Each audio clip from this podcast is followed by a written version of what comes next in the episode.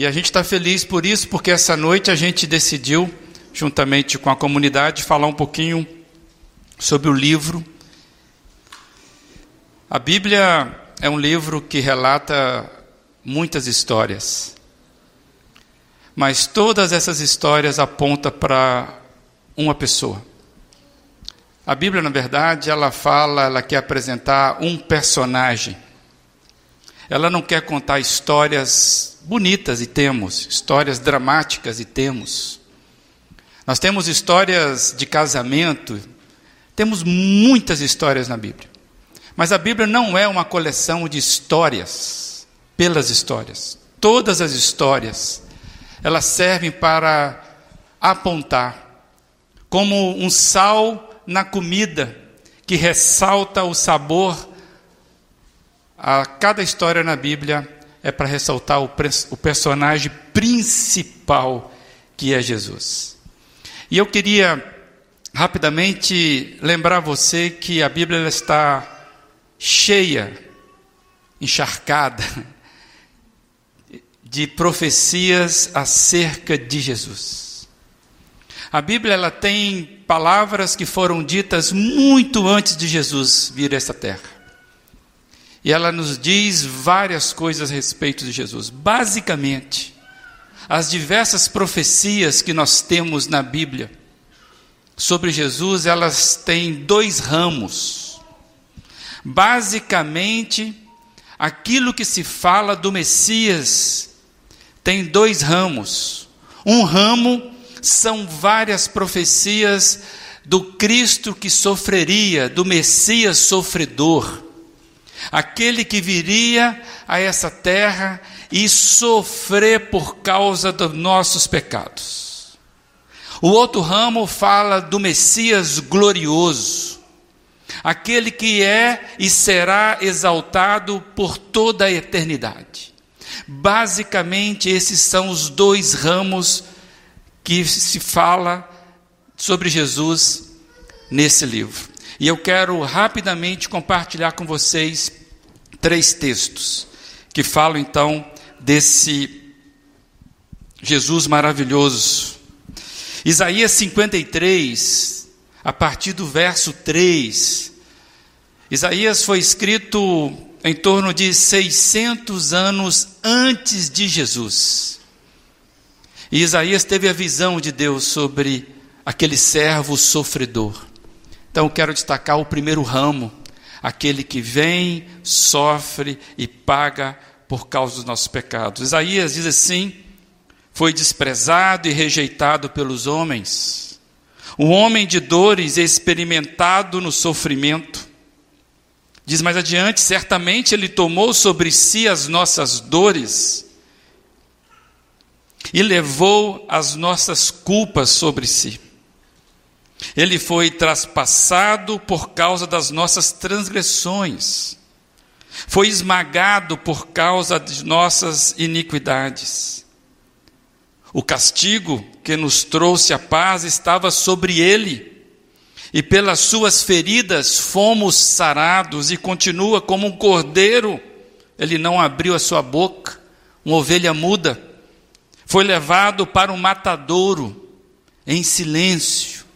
Amados, Isaías conseguiu ver exatamente o que nós vimos nos evangelhos quando Jesus sobe aquele monte do Gólgota, sendo esmagado por causa das nossas feridas. E interessante que Paulo, quando ele vai falar sobre esse Jesus maravilhoso que sofreu por nós, Paulo também ele tem uma visão de onde que Jesus, para onde Jesus foi direcionado e por que que Jesus fez isso. Efésios capítulo 2, desculpa, Efésios capítulo 1, a partir do verso 20, Paulo tem uma visão maravilhosa sobre esse caminho glorioso daquele servo sofredor. Ele diz: esse poder Deus exerceu em Cristo, verso 20, ressuscitando-o dos mortos e fazendo assentar-se à sua direita nas regiões celestiais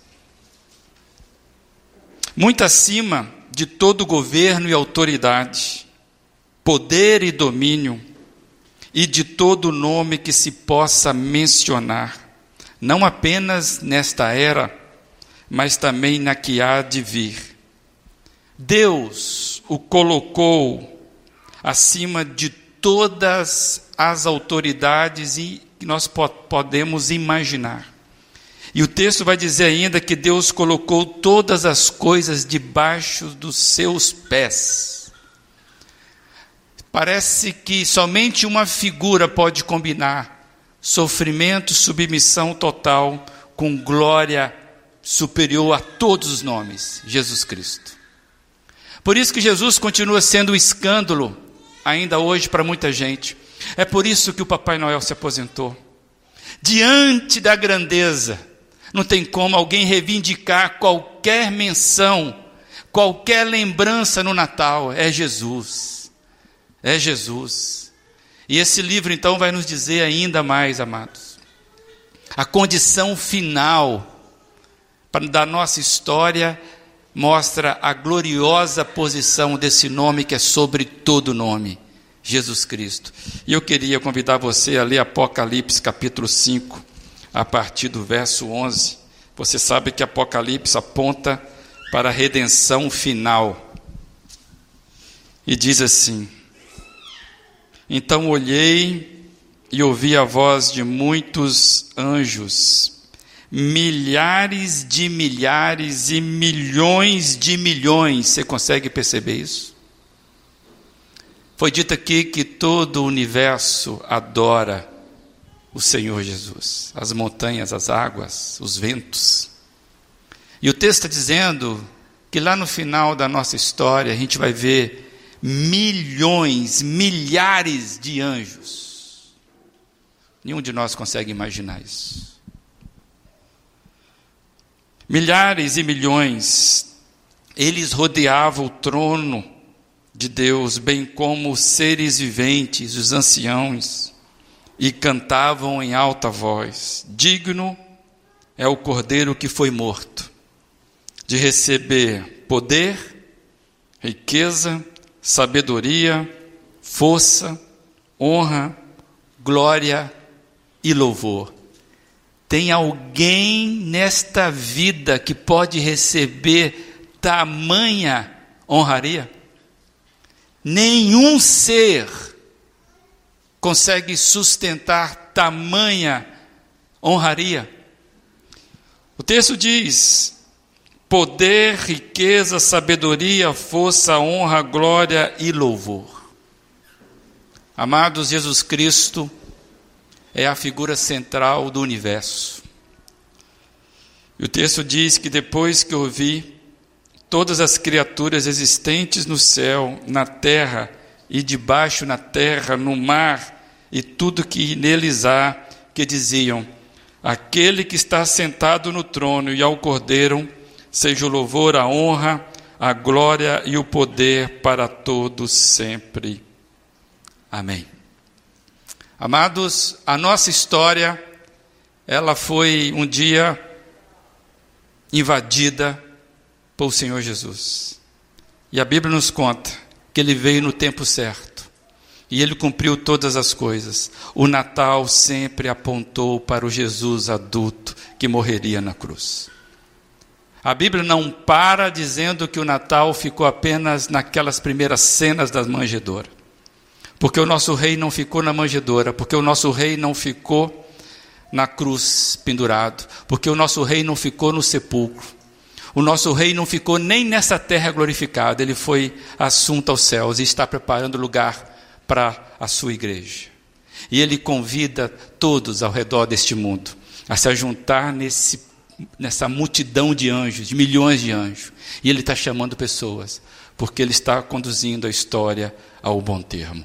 Isso causa crise causa crise no inferno e causa crise na fantasia do Papai Noel, porque nada aguenta ficar de pé diante desse rei soberano. Deu para entender? Consegue entender? Esse livro fala desse rei maravilhoso. Por isso nós comemoramos o Natal. Por isso nós entendemos que a verdade do livro, ele vai saqueando qualquer aprisionamento que existe. E você é convidado a participar do Natal de Jesus. Você quer participar do Natal de Jesus? E ele pode nascer no seu coração como ele nasceu na história. E ele vai conduzir sua vida nessa vitória que nós já sabemos que será do Cristo Redentor. E eu queria convidar a você a curvar a sua fronte. E se você já encontrou com esse Jesus, agradeça-lhe e louva esse Deus maravilhoso. Tudo isso aqui foi feito para te lembrar e para te convencer de que vale a pena comemorar o Natal de Jesus. E eu queria que você abrisse o seu coração e dissesse: Senhor Jesus, o Senhor é maravilhoso. Nada ficou desapercebido. Muito obrigado por essa palavra. Pai, eu quero engrandecer o teu nome nessa noite. Porque se podemos parar nessa noite e refletir de forma tão criativa sobre o Senhor do Senhor, o Rei dos Reis, o Natal aponta para a gloriosa história que esse livro conta. Ó oh, Deus, louvado seja o teu nome por tamanha revelação. E que nessa noite crianças, adultos, adolescentes, jovens possam te glorificar e entender ainda mais o que representa o Natal do Senhor Jesus. Pai, muda nosso semblante, ilumine a nossa mente, para que possamos cada dia glorificar o Natal do Senhor, porque o Natal do Senhor não é só um dia, é quando o Senhor nasce no nosso coração e o Senhor renasce a cada dia. Que hoje seja dia de entendimento para a honra e glória do Senhor Jesus. Amém? Amém. Deus abençoe sua vida.